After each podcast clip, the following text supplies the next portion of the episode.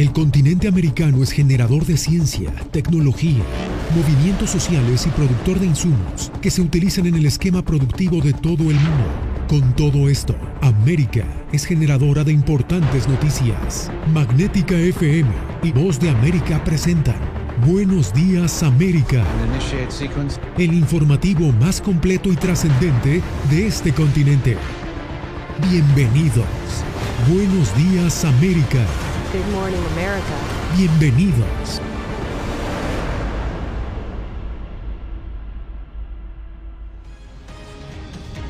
¿Qué tal? Bienvenidos. Comenzamos esta emisión del Mundo al Día con la más reciente decisión del Pentágono de suspender una prueba nuclear que tenía programada para este fin de semana. Hacemos contacto en vivo con mi compañera Celia Mendoza, quien nos tiene todos los detalles. Celia, ¿cuál es la razón de esta decisión que acaba de tomar el Departamento de Defensa?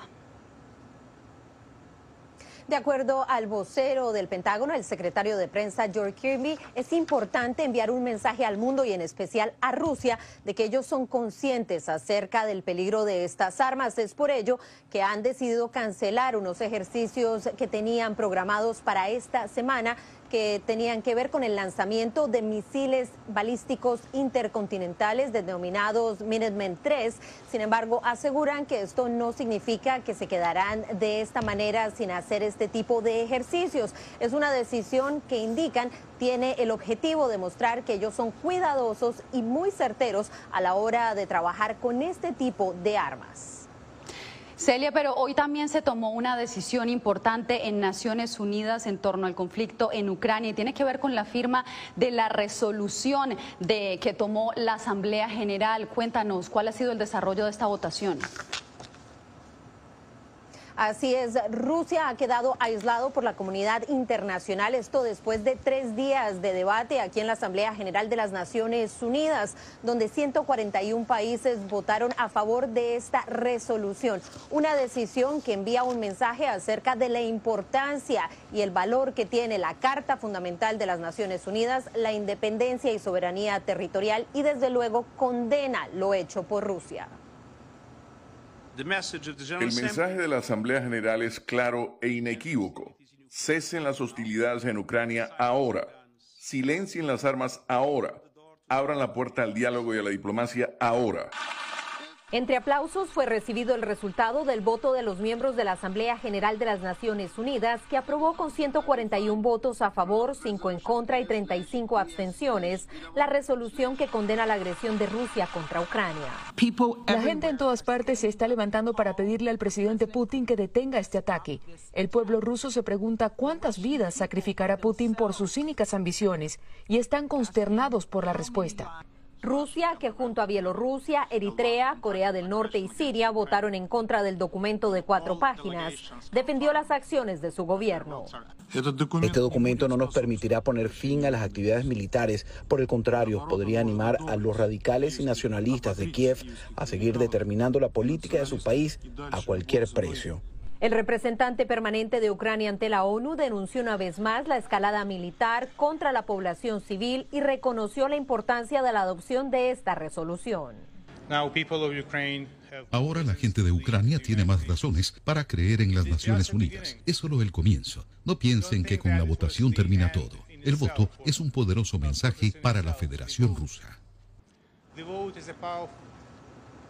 Mientras tanto, en América Latina, Cuba, así como Bolivia, Nicaragua eh, y El Salvador eh, se abstuvieron de votar. Venezuela no tiene poder de votar debido a que no ha pagado eh, su membresía en Naciones Unidas. Ahora se espera que se analice una resolución adicional en el Consejo de Seguridad de Ayuda Humanitaria, la cual está siendo liderada por Francia y México. Le agradecemos a Celia Mendoza, que nos reportaba desde Naciones Unidas.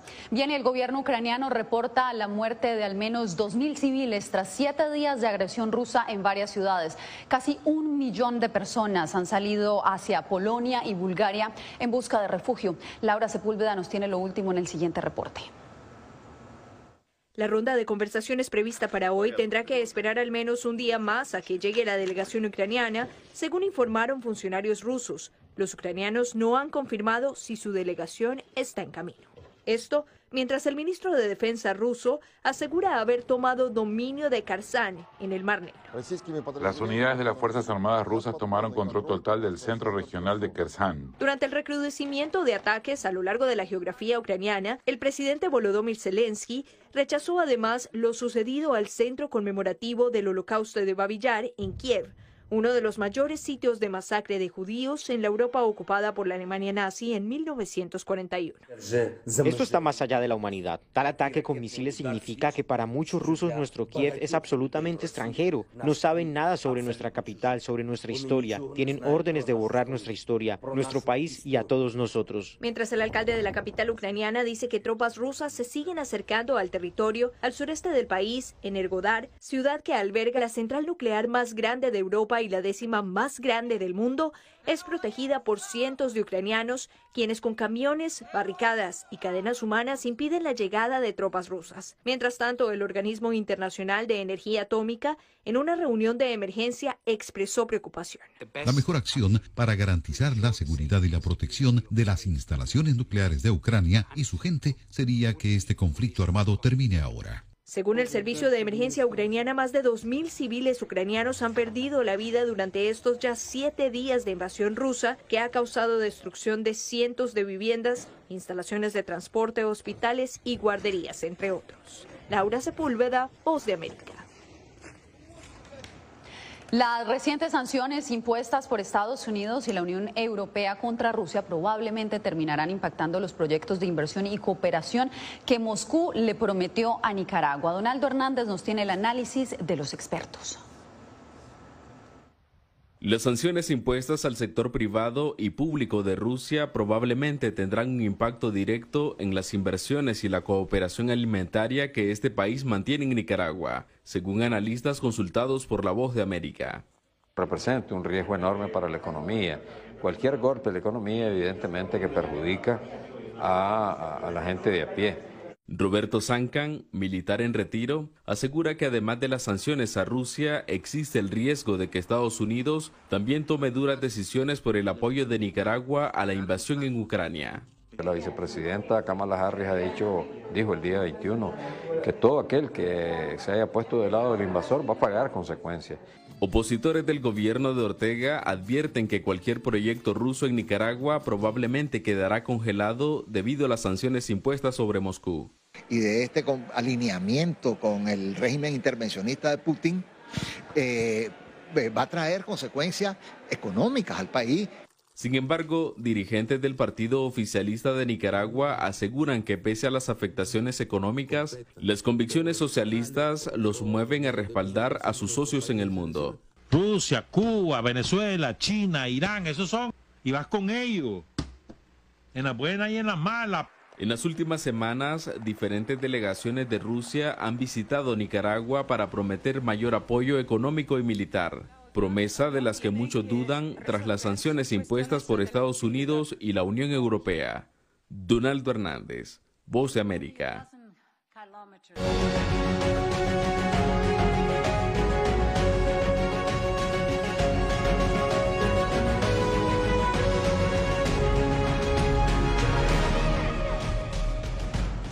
La invasión rusa a Ucrania fue uno de los puntos clave durante el discurso del presidente Joe Biden sobre el estado de la nación. Para repasar más lo más destacado de esta locución está con nosotros Jorge Agobián, quien es nuestro corresponsal de la Casa Blanca. Jorge, contigo empezamos esta cobertura especial. Cuéntanos qué fue lo más relevante de esta locución que hace cada año el presidente de Estados Unidos ante el Congreso.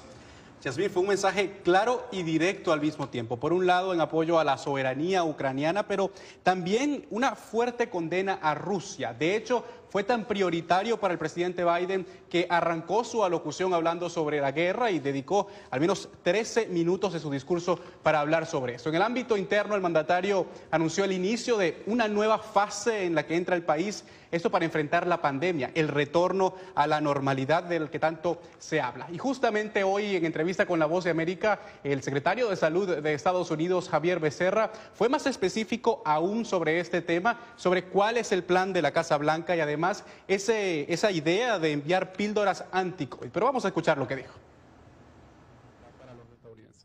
bueno, el gobierno federal, bajo el presidente Biden, está haciendo disponible esas píldoras y otros medicamentos necesarios. Estamos avanzando porque las compañías que ah, fabrican esas píldoras están logrando más y más ah, en esa la cosecha de esas píldoras. Así que tenemos que avanzar. Mientras que podemos, vamos a mandar esas píldoras en una manera equitativa, porque sabemos que en todas partes de la nación tenemos americanos que necesitan ayuda. Ahí escuchábamos al secretario de Salud, Jorge, pero seguiremos desmenuzando el discurso del presidente en esta locución que muchos llaman el Super Bowl de la política en nuestro próximo segmento.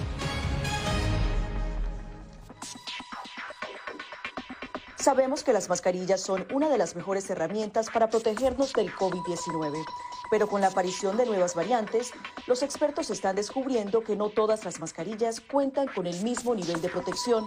Las mascarillas de respiración, como por ejemplo la N95 y la KN95, son las que brindan el máximo nivel de protección contra todas las variantes de COVID-19. Las mascarillas N95 son certificadas en Estados Unidos y tienen correas que van alrededor de la cabeza, mientras que las mascarillas KN95 se fabrican en China y cumplen las normas creadas por ese país. La segunda mejor opción son las mascarillas quirúrgicas desechables. Asegúrese de que éstas tengan un buen ajuste en la nariz, la boca y el mentón, múltiples capas de material no tejido y una varilla nasal. Si no tiene otra opción, use una mascarilla de tela de por lo menos dos capas y sin válvulas de ventilación u otras aberturas.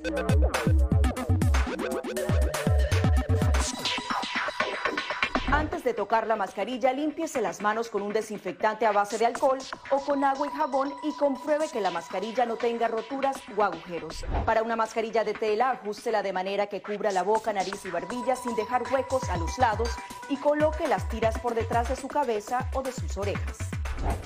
Para una mascarilla médica, verifique que el lado de la mascarilla corresponde a la parte superior. Este suele ser el lado que tiene la tira de metal. Determine cuál es la parte interior, normalmente la parte blanca. Ajústese la mascarilla en la cara de modo que cubra la nariz, boca y barbilla, asegurándose una vez más de que no haya huecos entre su cara y la mascarilla. Coloque las tiras por detrás de su cabeza u orejas y ajuste la tira de metal para que se amolde a la forma de la nariz. Finalmente, antes de quitarse la mascarilla, lávese las manos con un desinfectante a base de alcohol o con agua y jabón.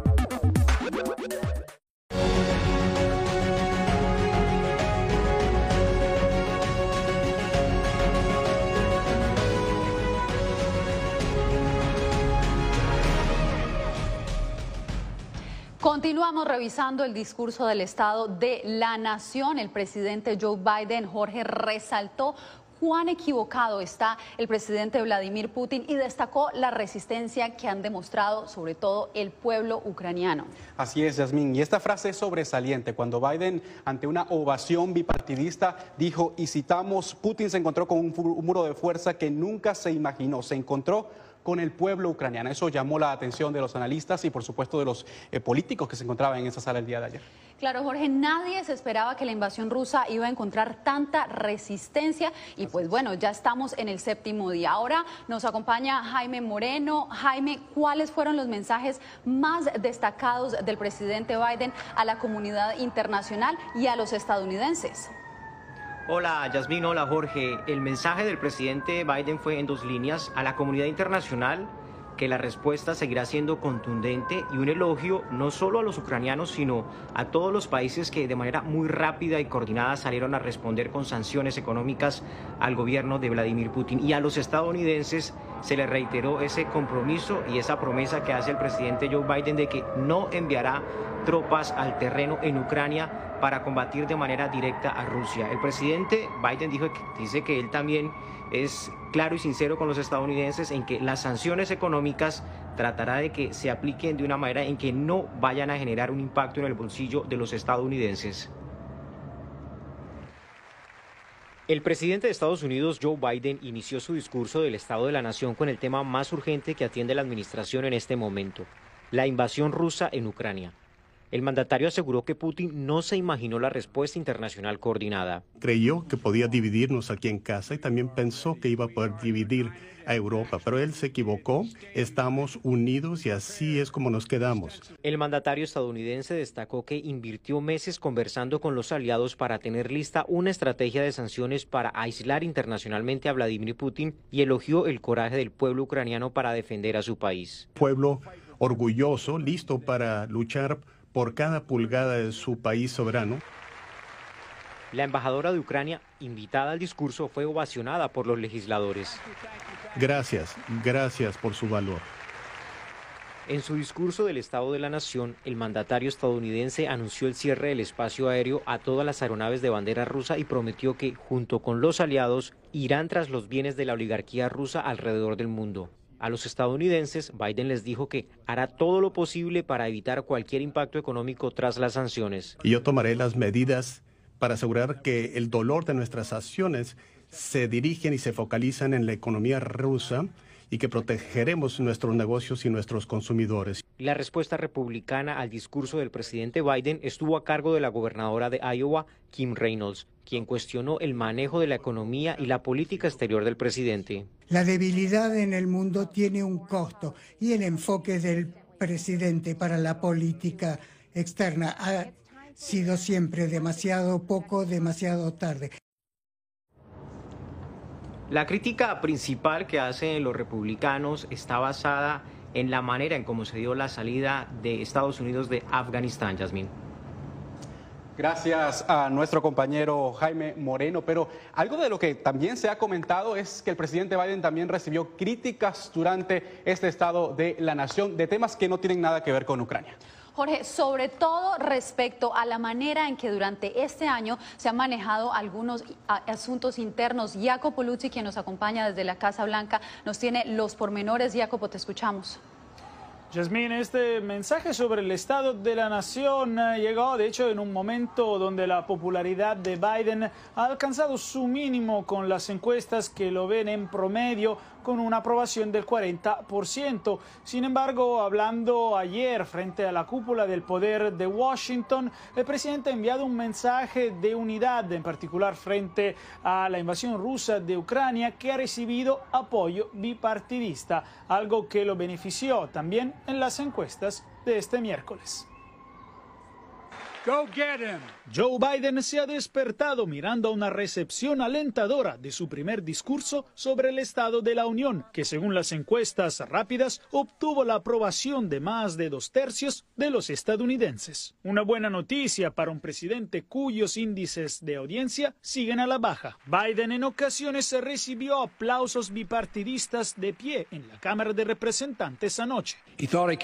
Pensó que podía dividirnos en casa, en esta Cámara, en esta nación. Pensó que también podía dividirnos en Europa, pero Putin estaba equivocado. Sin embargo, los progresistas demócratas han recibido con tibieza los elementos domésticos del discurso de Biden, en el que prometió financiar a la policía y evitó medidas más ambiciosas en temas clave como la inmigración.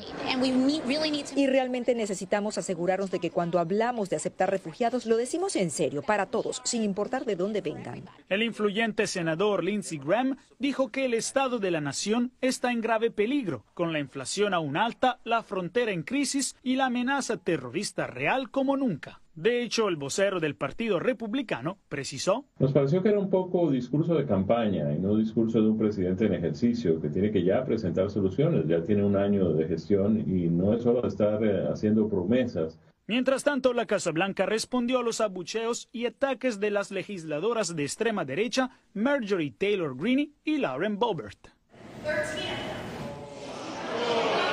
La secretaria de prensa Jen Psaki comentó que sus gritos al presidente dicen mucho más sobre ellas que sobre la sustancia del discurso presidencial. Hablando sobre la situación en Ucrania, tenemos una actualización con el mandatario que este miércoles eh, dijo que nuevas sanciones podrían llegar, por ejemplo, muy importante, la prohibición de las importaciones de petróleo es algo que está sobre la mesa. Además, dijo Biden que su administración está en contacto con China para hablar de la invasión rusa. Muchas gracias por tu reporte, Jacopo. Bien, y más allá de las respuestas partidistas, veamos ahora la perspectiva de analistas sobre las implicaciones del discurso en el ámbito nacional y regional. Divalicet Cash nos preparó este informe. Con la ausencia de mascarillas marcando el inicio del fin de la pandemia, el primer discurso del Estado de la Nación del presidente Joe Biden ante el Congreso fue catalogado como optimista, pero con algunos contrastes. Antonio Cruz, del Centro de Estudios Estratégicos Internacionales, considera que el mandatario dio una versión proactiva en temas como la pandemia y la economía, pero que perdió una gran oportunidad en cuanto a las sanciones a Rusia. No mencionó absolutamente nada en términos de desvincular esta economía con las importaciones que hoy tiene de crudo ruso que entra a los Estados Unidos. Por su parte, la respuesta de la administración Biden a la crisis humanitaria de Ucrania y sus refugiados contrasta con las soluciones ofrecidas hacia los inmigrantes de Latinoamérica a juicio del director de Alianza Américas. Para resolver el problema que tenemos justamente en la frontera entre México y Estados Unidos, donde la visión estadounidense sigue siendo una de contener en vez de ayudar, que creo que son cosas que deberíamos de ser más uniformes en la manera como respondemos ante las crisis humanitarias. Finalmente, la ayuda de 475 millones de vacunas donadas al mundo, el plan de infraestructura y la economía que alcanzó un crecimiento del 5.7%, entre otros logros mencionados por Biden, podrían fortalecer la percepción del control del país, un tema clave en un año electoral él busca hoy desvincular la economía estadounidense de la economía global, porque definitivamente estamos frente a un nuevo escenario donde pareciese que estas grandes economías van a tener que tener un propio espacio, van a tener que ser autosuficientes. Diva Cash, Voz de América, Washington. Jorge, y nos queda un tema por fuera. El Frente Económico también dio de qué hablar. Así es, y el tema de la inflación, la más alta en décadas en Estados Unidos. Biden aseguró que pues promoverá la producción en el país, los productos hechos en Estados Unidos, algo que llamó bastante la atención. Claro que también generó muchas dudas, no se sabe cómo lo va a hacer, pero pues veremos qué es lo que ocurre, qué mensajes traerá la Casa Blanca sobre el tema económico, que por supuesto está en la palestra. Claro que sí, y tú por supuesto desde la Casa Blanca nos estarás informando al desarrollo de esta información y nosotros los podemos seguir también en nuestras redes sociales. Usted puede seguir esta y otras noticias en vozdeamerica.com. Te agradezco Jorge por ayudarnos a ver en panorámica, en panorámica este discurso del Estado de la Nación del presidente Joe Biden que sin duda es muy importante, se hace anualmente. Viene usted Muchas gracias, Jorge. y usted quédese porque al volver tenemos lo último sobre la pandemia del coronavirus, esto y más después de la pausa.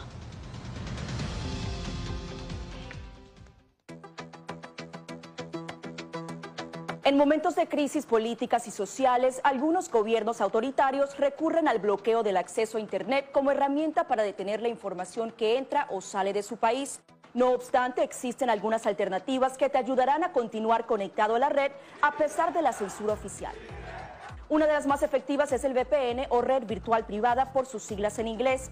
La VPN pretende simular que la persona está en otro lugar del mundo y no en el país que esté restringiendo el acceso a Internet, de manera que es incapaz de detectar esa conexión interna y así se puede utilizar Internet con normalidad. Las ofertas de VPN en el mercado son muchas y las puedes buscar escribiendo las iniciales VPN en los motores de búsqueda, pero es importante descargarla o adquirirla antes de perder la conexión al Internet. Aquí te ofrecemos algunas opciones.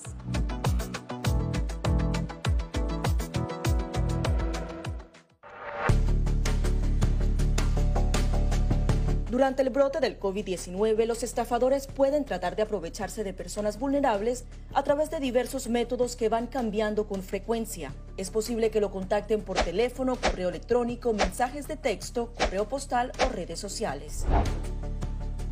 Ten cuidado con ofertas de kits de supuestas pruebas caseras, curas milagrosas o pruebas inmediatamente accesibles. Response Act has made coronavirus testing more accessible immediately. Tras un desastre, organizaciones caritativas falsas aparecen afirmando que tienen vínculos con otras reales. Siempre verifica que la organización sea legítima. Alguien que asegura que trabaja en el gobierno puede pedirte tu información personal o intentar cobrarte cuotas falsas para así ingresar tu cheque de estímulo.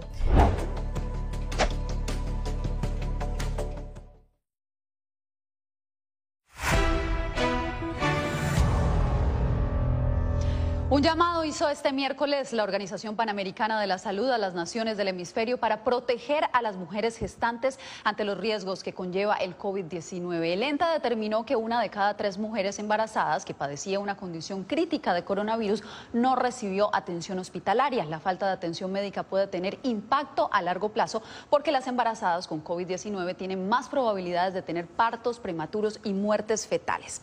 Bien, usted quédese porque al volver con Ucrania en el centro de oración comienza la cuaresma para los católicos.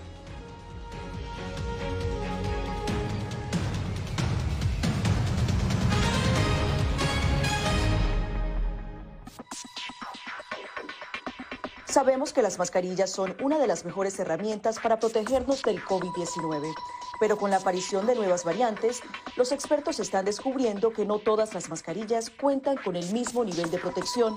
Las mascarillas de respiración, como por ejemplo la N95 y la KN95, son las que brindan el máximo nivel de protección contra todas las variantes de COVID-19. Las mascarillas N95 son certificadas en Estados Unidos y tienen correas que van alrededor de la cabeza, mientras que las mascarillas KN95 se fabrican en China y cumplen las normas creadas por ese país. La segunda mejor opción son las mascarillas quirúrgicas desechables. Asegúrese de que éstas tengan un buen ajuste en la nariz, la boca y el mentón, múltiples capas de material no tejido y una varilla nasal. Si no tiene otra opción, use una mascarilla de tela de por lo menos dos capas y sin válvulas de ventilación u otras aberturas.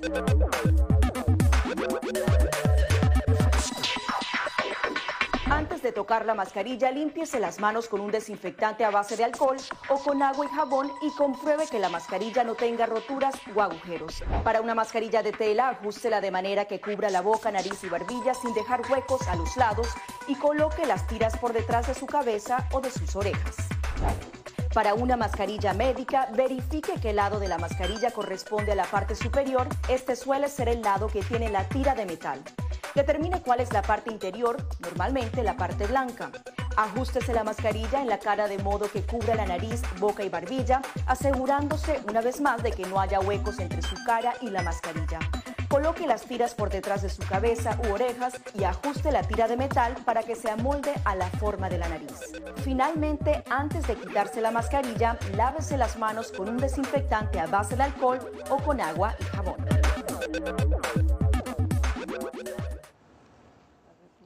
Los católicos marcaron hoy el inicio de la cuaresma con el miércoles de ceniza, que a solicitud del Papa Francisco se convirtió en una jornada de oración y ayuno por la paz de Ucrania. En la audiencia general de esta mañana en el Vaticano, el sumo pontífice agradeció en especial al pueblo polaco por recibir a la mayor parte de los ucranianos que continúan saliendo de su país en busca de refugio. Más de medio millón de ucranianos han huido de los combates desde que comenzó la invasión, la mayoría cruzando hacia Polonia y Rumania.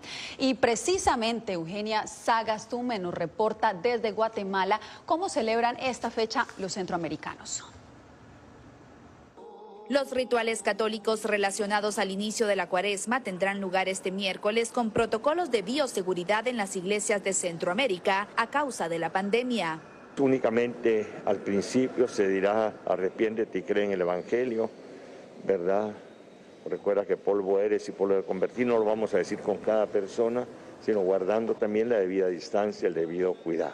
No se colocará la ceniza sobre la frente, como es la costumbre en años anteriores, sino como lo hemos hecho en estos años de pandemia, se rociará la ceniza en seco sobre la cabeza del penitente del feligrés así como los protocolos habituales. El distanciamiento social en la medida de lo posible, el uso de las mascarillas en todo momento, al ingreso y al salir de nuestras instalaciones siempre. Este miércoles de ceniza tiene una intención especial por la solicitud que ha hecho el Papa Francisco a los feligreses católicos de todo el mundo en una jornada de oración y ayuno por la paz en Ucrania. Pensamos unirnos a esta oración mundial que el Santo Padre nos ha pedido en todas nuestras Eucaristías estará la intención por la paz en el mundo, Ucrania, Rusia, y el ayuno personal que se nos pide en nuestra liturgia, en nuestra fe católica, ofrecerlo a Dios por esta misma intención. Eugenia Sagastume, Voz de América, Guatemala. De esta manera nos despedimos por hoy. Muchas gracias por su sintonía. Recuerde que le informó Yasmín López. Nos vemos mañana con más información. Gracias por tu atención. Al momento estás enterado de lo más relevante en materia informativa en el continente americano y su relación con el resto del mundo. Esto fue Buenos Días América, una producción de Voz de América, presentado por Magnética FM